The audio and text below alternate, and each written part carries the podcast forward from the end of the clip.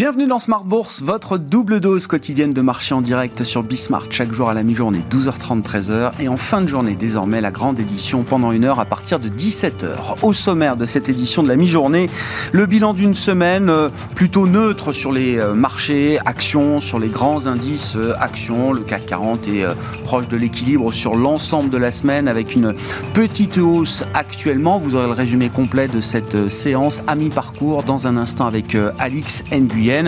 On aura sans doute une petite semaine de consolidation sur les indices euh, américains qui ont un peu glissé. On est sur euh, un ordre de grandeur de moins 1% pour le S&P 500 depuis le début de la semaine. Voilà pour euh, les enjeux du moment. Au lendemain de la réunion de la Banque Centrale Européenne, évidemment, on y reviendra largement ce soir dans Smart Bourse à partir de 17h avec nos invités de Planète Marché. Et puis parmi les, les nouvelles intéressantes au sein du CAC 40, on a donc la nouvelle composition de l'indice parisien. Atos, qui était la plus petite capitalisation du CAC 40 va sortir dans les prochains jours et sera remplacé par Eurofin Scientifique, le spécialiste de la bioanalyse, alors qui va entrer euh, en vedette au sein du CAC avec un cours de bourse au plus haut, une performance boursière de plus de 80% de progression depuis le, 1er janvier. Eurofins donc entre au CAC 40 et puis euh, notez également dans les autres indices gérés par Euronext, de Richebourg intégrera le SBF 120. On parlera finances personnelles dans cette euh, demi-heure, comme chaque vendredi à la mi-journée.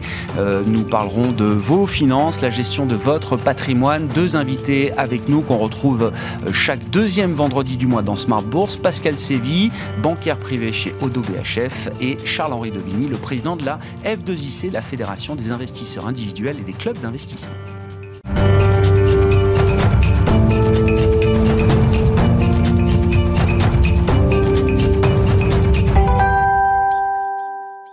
Mais d'abord, tendance, mon ami, les infos clés du jour à mi-séance en Europe, c'est avec Alix Nguyen. La bourse de Paris évolue dans le vert à la mi-journée. Les incertitudes quant à une reprise économique mondiale pérenne s'estompent doucement. À noter qu'aujourd'hui, le marché s'intéresse pour l'essentiel à la recomposition de l'indice CAC 40. Comme anticipé, le spécialiste de la transformation numérique Atos sort. Il est remplacé par le laboratoire Eurofins Scientifique.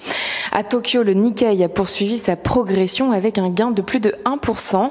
Et à Hong Kong, le Hang Seng avance lui aussi de plus de 1% par opposition à la journée d'hier où il reculait de 2%. Une progression qui s'explique par le rebond des valeurs technologiques, elles-mêmes sous l'effet de la publication d'un article de presse selon lequel Pékin a ralenti et non gelé l'octroi des autorisations pour les éditeurs de jeux. Et un autre facteur semble enthousiasmer la bourse de Hong Kong. Il s'agit de l'annonce d'un entretien téléphonique entre Joe Biden et Xi Jinping, soit le premier de cet ordre-là depuis sept mois. À New York, le Dow Jones et le S&P 500 enchaînent une quatrième séance de baisse d'affilée. La contraction plus forte que prévue des inscriptions hebdomadaires au chômage alimente le débat quant à une prochaine réduction des soutiens de la Fed à l'économie. Pour rappel, hier, la BCE a annoncé un léger changement de cap, celui à venir d'une réduction de ses achats. Christine Lagarde évoque un recalibrage et non un tapering. Les membres euh, du Conseil des gouverneurs se sont accordés sur un objectif d'achat mensuel de 60 à 70 milliards d'euros. Sur le front des statistiques, aujourd'hui, le département américain du travail dévoilera à 14h30 les chiffres des prix à la production pour le mois dernier. Et puis un focus sur quelques valeurs. Le groupe agroalimentaire Danone va supprimer nettement moins d'emplois que prévu en France. Il est désormais question d'environ 300 suppressions nettes d'emplois au lieu des 458 initialement prévues. La compagnie des Alpes a conclu un accord avec Eurostar en vue de relancer le service euh, ferroviaire direct de Londres Saint-Pancras vers la vallée de la Tarentaise. Et puis ICAT Santé annonce l'approbation par l'autorité des marchés financiers de son document d'enregistrement, soit une nouvelle étape vers une introduction en bourse sur Euronext Paris. Tendance, mon ami, chaque jour dans Smart Bourse avec Alix Nguyen à 12h30 et à 17h sur Bismart.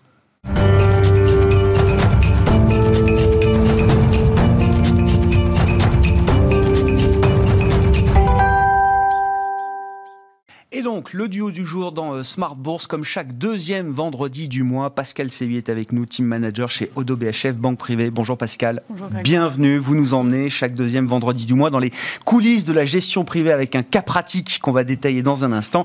Et Charles-Henri Dovigny avec nous, le président de la F2IC, chaque deuxième vendredi du mois également. Bonjour Charles-Henri. Bonjour Grégoire. La Fédération euh, des investisseurs individuels et des clubs d'investissement. Vous nous direz comment la, la rentrée repart pour les investisseurs euh, individuels avec un grand enjeu électoral en mai 2022 et des sujets d'attention pour euh, les actionnaires et les investisseurs individuels que vous représentez. Pascal, je commence avec vous. Le cas pratique en matière de gestion privée que vous nous proposez euh, aujourd'hui, c'est celui d'un nouveau client, mhm. professionnel de la finance, qui a fait toute sa carrière dans le private equity. Absolument. Intéressant peut-être d'ailleurs de, nous apporter une définition du private equity. Évidemment, c'est une classe d'actifs, un terme qu'on connaît mm. tous quand on est familier du monde financier. Mais là, c'est d'autant plus intéressant que ça va être euh, une partie de la réponse, de la solution d'investissement que vous allez proposer à ce, client. Comment vous définissez le private equity, euh, Pascal le, private equity, déjà, c'est du non-côté. Donc, vous allez avoir un gérant, un groupe de gérants euh, qui va décider d'investir dans une stratégie en particulier. Ça peut être du thématique, comme par exemple de l'infrastructure ou de l'environnement. Ça peut être une zone géographique, marché émergent. Euh, ça, peut être une maturité de l'entreprise. Donc certains vont investir dans des boîtes très jeunes, d'autres des boîtes plus matures. Une fois que le thème est défini, ils vont faire une levée de fonds auprès d'investisseurs privés, mhm. d'ailleurs parfois des particuliers. Et cette levée de fonds va consister ensuite à aller choisir des sociétés. Et avec cet argent, on va transformer la société en profondeur ou la booster ou l'aider à investir dans le but bien sûr de faire un très joli retour sur investissement une fois que la transformation est terminée. Mm. Parce que quand c'est fini, on la cote en bourse, on la vend ou on vend sa participation à un autre acteur. Et le, retour sur investissement, en général, en moyenne, est plutôt à deux chiffres quand on regarde l'histoire du private equity. Donc, euh, en tant que banquier 10-15%, c'est ça euh, Ça dépend des stratégies, mais on va dire que ça peut aller entre 10 et 30. Je vais être assez large. Ah oui. C'est pour ça que je dis deux chiffres. ouais, d'accord. mais ça dépend évidemment du risque qu'on a pris, parce que si on fait du fonds de fonds, c'est un peu moins risqué. Si on fait du secondaire, c'est un peu moins risqué. Si on fait du venture cap, donc début de vie sur des boîtes tech euh, très innovantes. Ça peut être des retours énormes. Exactement. Donc, mais déjà, nous, en tant que banquier, on n'aime pas beaucoup quand on nous dit que l'habitude de rendement, c'est 20%, et que en gros, il va falloir euh, essayer de s'aligner sur ce plan de chiffres. Mais justement, c'est intéressant ce profil de client. Si c'est un pro de la finance, Qu'est-ce qui vient chercher chez vous comme, euh, comme solution justement là? Bah, Déjà, c'est souvent des gens qui n'ont pas beaucoup de temps, donc ils sont prêts à construire un patrimoine personnel à côté de leur travail. Mais ce qui, lui, en l'occurrence, ce qu'il est venu chercher, c'est une approche similaire, mais sur des entreprises cotées, parce que c'est une approche qui a fait ses preuves. Et pour le coup, ce qui est très bien tombé, c'est que nous, on a pris la décision de créer un portefeuille qui réunit un certain nombre d'éléments comme ça il y a déjà quelques années. Déjà parce que l'histoire du groupe Odo, on est une entreprise familiale. Mm. Je pense que c'est la base pour comprendre l'entreprise aussi. Ensuite, on a la chance d'avoir un bureau d'analyse de titres depuis très longtemps. Aujourd'hui, on couvre 600 valeurs, ce qui est une très très belle base quand même pour euh, pouvoir avoir des informations et, et bien comprendre aussi les entreprises. Puis, à côté de notre histoire, il y a des constats. Donc, les rendements obligataires en baisse constante depuis des années. Le fait que les grandes tendances euh, qu'on peut identifier si on ne se trompe pas. Il ne faut pas se tromper de tendance quand même. Hein. Mais ça influence beaucoup les marchés aujourd'hui. On l'a vu pendant la pandémie. Il y a des secteurs qui ne fonctionnaient pas et d'autres qui étaient dans une tendance tellement forte qu'ils ont continué à fonctionner quoi qu'il arrive. Et l'autre chose aussi, c'est que j'aime pas beaucoup le mot parce qu'il est très à la mode, mais il y a beaucoup de disruption aujourd'hui dans beaucoup de secteurs. Euh, regardez la banque de détail traditionnelle, elle est largement disruptée par des banques en ligne, des banques digitales. Donc il se passe des choses et tous ces éléments-là euh, nous ont amenés à créer un portefeuille qui a pour objectif de s'intéresser uniquement à la, création de croissance et de valeur sur le long terme. Oui, c'est ça, avec un horizon de temps effectivement qui reste celui du, long terme. Mais l'idée, c'est d'allier le meilleur de l'approche equity avec l'avantage de la liquidité du monde côté, c'est ça? De la liquidité, puisque en private equity, on est investi en général 10 ans au minimum, voire plus. Aussi, peut-être plus de diversification, parce qu'en private equity, vous avez un fonds, euh, les tickets d'entrée sont quand même en général assez élevés. Vous ne pouvez pas multiplier 20 stratégies non plus. Donc là, pour le coup, on a, en gardant ces paramètres-là, un portefeuille qui va être plus diversifié. Bon, concrètement, là, c'est quoi la configuration que vous avez euh, proposée à ce client, euh, Pascal? Alors, déjà, euh, le portefeuille, c'est que du titre vif. On ne met pas du tout de fonds. je précise au passage qu'en termes de frais, c'est aussi avantageux puisqu'il n'y a pas de frais de gestion. Finalement, enfin, il n'y a pas de frais de gestion inhérents à un fonds qui lui-même aura des management fees qu'on va mettre dans un portefeuille. Je comprends. Donc c'est double tarif. Alors que là, on a... Il y a les frais des banquiers, mais. exact. plus les frais des fonds. c'est ça. Pour le portefeuille en tant que tel, il n'y a pas de frais. Voilà, il n'y a que le frais du banquier. Très clair. Euh, donc là, dans ce cas-là. Ensuite, c'est un portefeuille qui se veut assez concentré. Parce que justement. Logique euh, private equity. Logique private equity, 25 à 30 valeurs à peu près. Il, sera diversifié en conséquence des choix que nous allons faire. Mhm. Et c'est un portefeuille qui a une vocation à avoir une faible rotation. Si on aime les titres qu'on a en portefeuille, il n'y a pas de raison de le bouger en permanence. Bon, quels sont les, thèmes d'investissement que vous avez privilégiés pour construire ce portefeuille pour ce client, euh, Pascal? Alors, je parlais des grandes tendances. Donc, c'est celles-ci qu'on a essayé d'analyser et de ne pas se tromper. Parce que quand on les a dans le portefeuille, il faut a priori les maintenir. Euh, on a identifié quatre thématiques d'investissement. Euh, la première, c'est la transformation numérique. Je vais vous donner un exemple. Aujourd'hui, le marché du cloud est en croissance exponentielle. les entreprises sont de plus en plus presque obligées d'être dans le cloud aujourd'hui. Euh, donc ce qu'on va regarder, c'est quels sont les acteurs qui sont les mieux placés, qui sont les leaders dans ce domaine. On croit dans le secteur, on croit dans sa croissance, donc on va chercher l'acteur qui est le mieux placé ou mmh. les acteurs qui sont les mieux placés pour jouer cette thématique. Je peux vous donner l'exemple de Microsoft, qui est aujourd'hui euh, leader dans ce domaine. La deuxième thématique d'investissement qu'on a choisie, c'est la transition énergétique. C'est au cœur d'énormément de choses de notre quotidien. Mmh. Les véhicules, que ce soit les voitures ou les transports, euh, la rénovation des bâtiments. Donc il y a énormément de choses qui se passent dans ce domaine. Comment on travaille? En fait, en gros, on réfléchit à euh, qu'est-ce qui bouge là-dedans? Et ce qu'on a constaté, par exemple, euh, l'un parmi plusieurs, c'est qu'un véhicule électrique aujourd'hui va utiliser deux fois et demi de plus de semi-conducteurs qu'un véhicule à combustion. Donc, on se dit, électrification, beaucoup de semi-conducteurs, allons voir ce secteur-là, ce monde-là, et on va aller chercher là aussi les acteurs euh, les mieux placés dans le domaine des semi-conducteurs. Euh, ensuite, on a choisi d'analyser en fait l'évolution des modes de consommation. C'est totalement d'actualité. Euh, la pandémie a fait qu'on a tous beaucoup plus acheté sur Internet. C'était déjà ancré, c'est en train aussi de continuer à augmenter énormément. Là, ça a un impact sur les moyens de paiement. Donc, typiquement, beaucoup moins de transactions en cash. Et il y a des acteurs, c'est pas que la carte de crédit. En fait, vous, vous payez en carte, vous croyez juste que vous allez finalement travailler avec Visa, ce qui est vrai, ou d'autres. Mais il y a aussi plein d'acteurs qui sont positionnés dans la, chaîne de transaction, dans la chaîne de valeur, qui vont beaucoup nous intéresser. Et en plus, c'est pas mal d'acteurs qui émergent, donc ça nous plaît de prendre l'entreprise euh, à ses débuts. Une quatrième tendance aussi sur laquelle vous êtes euh, positionné Exact. La quatrième tendance, c'est tout ce qui concerne le domaine de la santé. Alors là, c'est un peu plus triste, mais on a euh, constaté que les, décès dans le monde, la mortalité en fait a évolué depuis quelques années. Euh, aujourd'hui, les maladies respiratoires, cardiovasculaires, les cancers, malheureusement, prennent de plus en plus de place dans les causes de décès, mm. alors qu'avant c'était plutôt des maladies chroniques en fait qui touchaient les, enfin qui, qui créent des décès. Donc là, ça veut dire beaucoup plus de diagnostics, euh, euh, et, beaucoup plus fréquemment. Et il y a beaucoup d'acteurs là aussi qui sont positionnés diagnostics, on en a tellement parlé ces mhm. derniers temps, euh, mais c'est des diagnostics pour des maladies comme la Covid-19, mais aussi d'autres maladies comme cancer ou autres. Et là, il y a des entreprises comme Thermo Fisher, par exemple, qui sont très bien positionnées dans ce domaine. Ouais, ouais. Bon, transformation numérique, transformation énergétique, mode de consommation, santé, c'est des thèmes tellement larges et tellement profonds. Mhm. Comment vous faites pour arriver à 25-30 valeurs dans le portefeuille euh, final la solution d'investissement finale que vous proposez aux clients? Bah, Déjà, on a des modèles propriétaires qui nous permettent de filtrer. Donc, il y a, on, s'intéresse à deux indices. On n'est pas allé chercher tous les indices mondiaux. On a pris le stock 600 et le S&P 500. Oui. On a 1100 valeurs déjà. Il faut quand même passer de 1100 à 2530. Hein. Euh, on a en fait créé un, modèle d'analyse fondamentale qui repose sur quatre piliers. On va déjà aller analyser la croissance de l'entreprise. Est-ce qu'elle est visible? Est-ce qu'elle est euh, pérenne? Euh, Est-ce qu'on pense qu'elle peut avoir des accidents dans le futur? Donc ça, c'est la première chose déjà qu'on va, qu'on va aller regarder. On va regarder les critères ESG également, parce qu'aujourd'hui, on ne peut plus du tout s'en passer. Le client vous l'a demandé, ça? Lui en particulier, non, euh, mais ça revient quand même assez souvent dans les discussions qu'on a avec nos clients. Et je dirais même au-delà de ça. Moi, je suis intimement convaincu qu'aujourd'hui, une boîte qui ne respecte pas les critères ESG va être de toute façon délaissée par les investisseurs. Le client a même plus besoin de le demander, en non. fait. Alors, il y en a certains qui ont une vraie passion pour l'ESG.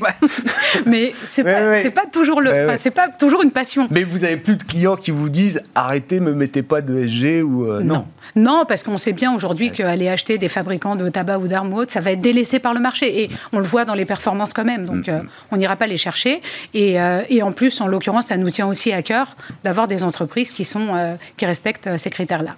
On va également regarder la résilience du business model. Mm-hmm. C'est très important. Là encore, la pandémie a été un très bon test pour notre portefeuille.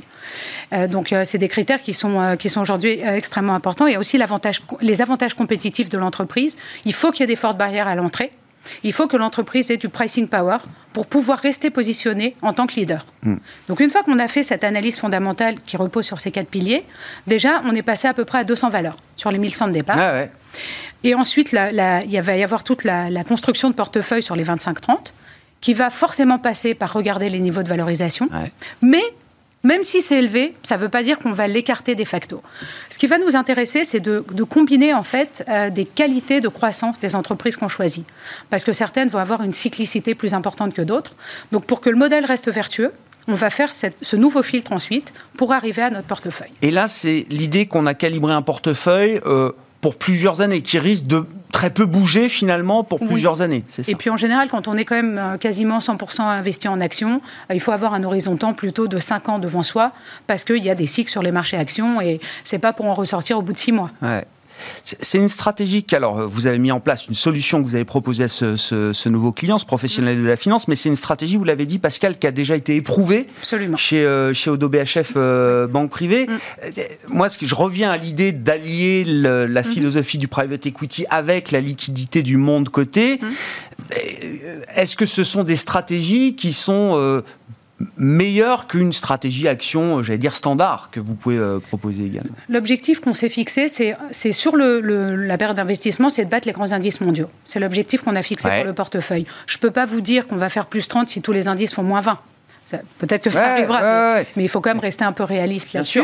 Pour le moment, le contrat est largement rempli depuis qu'on a créé ce module. On est aussi à deux chiffres, les trois années euh, depuis, qu'il existe. Donc oui, en, matière de performance, on est en train de rejoindre euh, ce que fait euh, le private equity. Maintenant, on a bénéficié aussi. Ça, cette approche, elle apporte quelque chose de plus qu'un portefeuille action classique. Oui, finalement, on se rend compte que se, se, focaliser sur la création de valeur durable, pas se laisser tenter par les sirènes des marchés qui parfois vont euh, nous inciter certains gérants à aller faire des rotations, bah, finalement, ça peut être en complément de quelques idées tactiques aussi. Mais ce portefeuille-là, comme il est constitué, nous semble en tout cas être totalement en ligne avec euh, la création de valeur durable. J'aime bien parce que je, crois beaucoup en l'idée qu'il y a de plus en plus de passerelles entre le private equity, mmh. le non coté et le monde coté, et c'est mmh. encore une fois la preuve que voilà, les, deux approches trouvent euh, finalement des points de convergence aujourd'hui dans les solutions d'investissement. Le, centre, le cœur, c'est l'entreprise et la valeur intrinsèque de l'entreprise. Merci beaucoup Pascal. On se revoit dans un mois. Pascal Séville, team manager chez Odo BHF Banque Privée, avec nous chaque deuxième vendredi du mois dans Smart Bourse.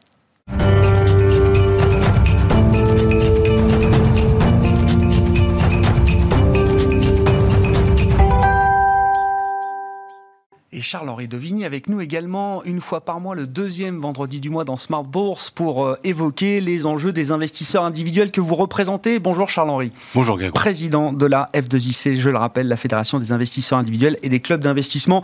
Un mot de l'ambiance de, de rentrée. Euh, est-ce que la démocratie actionnariale là euh, fonctionne correctement? Est-ce que les choses se normalisent du point de vue des relations entre les actionnaires individuels et les entreprises? Bah, Ce qu'on peut noter, c'est que quand même la période des âgés euh, a été quand même confinée, dirons-nous, parce que euh, il y a pour la deuxième année consécutive. Pour la deuxième année consécutive, il y a dû avoir une ou deux AG qui ont eu lieu en physique.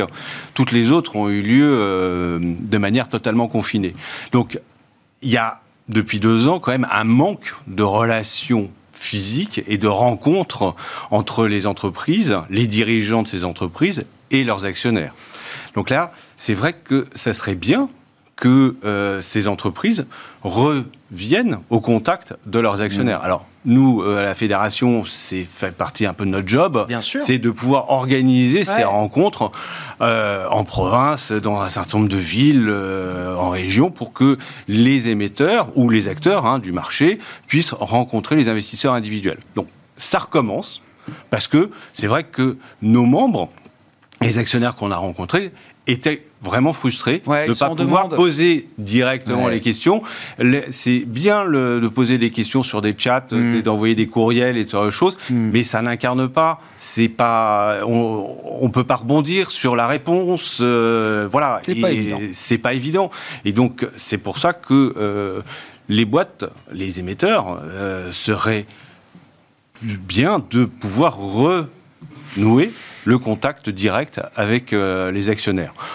Ensuite, euh, pour parler de démocratie actionnariale, j'ai le sentiment que, parce que c'est un vrai sujet sur lequel on a déjà pas mal parlé, au cours de l'organisation des AG, le souhait que j'émets pour 2022, c'est que on ait un maximum de votants et que ça soit de manière physique et que ça soit de manière virtuelle quoi, ou euh, par internet. Et ça, je demande à l'ensemble des émetteurs maintenant de réfléchir aux solutions qui peuvent permettre aux actionnaires de voter au moment de l'AG et d'assister à une AG, qu'elle soit physique ou à travers un écran, mais qu'ils puissent directement voter. On va pas refaire l'histoire, mais, Mais- même au bout de la deuxième année, vous dites qu'il y avait encore un manque de solutions techniques. Non, il y avait des solutions techniques, D'accord. sauf que les entreprises ne les ont pas Voilà, c'est mises ça. en, place. Mais Oui, il y a des solutions techniques. Oui, va, bien sûr que les solutions elles existent. Les solutions, parce que dans tous les autres pays européens, Ouais.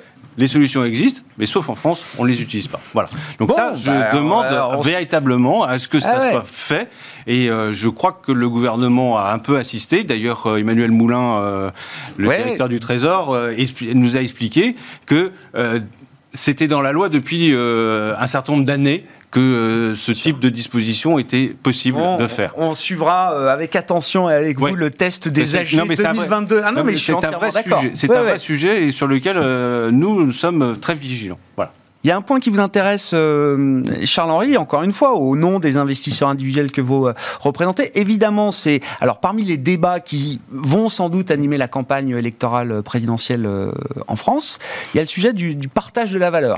Oui, ben, c'était euh, certains, un certain nombre de candidats se sont euh, positionnés. Euh, le dernier en date, là, c'est Monsieur Montebourg qui, lors d'une interview euh, dans le journal du dimanche, euh, a parlé du dividende salarié. Vous avez Madame Pécresse qui euh, a évoqué la possibilité ou l'obligation pour les émetteurs cotés de réserver un quota de 10% du capital aux salariés.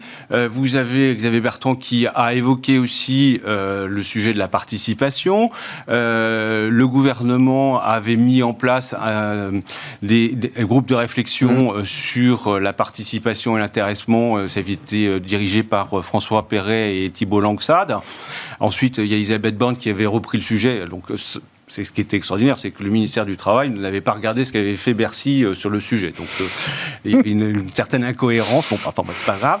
Mais donc voilà. Donc c'est un sujet qui va Ouais. euh, rebondir, à mon avis, dans le, le cadre de cette campagne électorale, puisque finalement. Qui est loin d'être un sujet franco-français. hein. C'est vrai qu'on parle beaucoup d'actionnariat euh, salarié en France depuis quelques années, participation, intéressement. Il y a eu quand même des avancées importantes, euh, notamment pour euh, les grands groupes. Euh, mais là, on sent que ça devient un sujet global. hein. Je ne vais pas faire le parallèle avec la prospérité commune en Chine ou Joe Biden qui dit aux entreprises qui ont du mal à trouver des salariés, pay them more, payez-les mieux.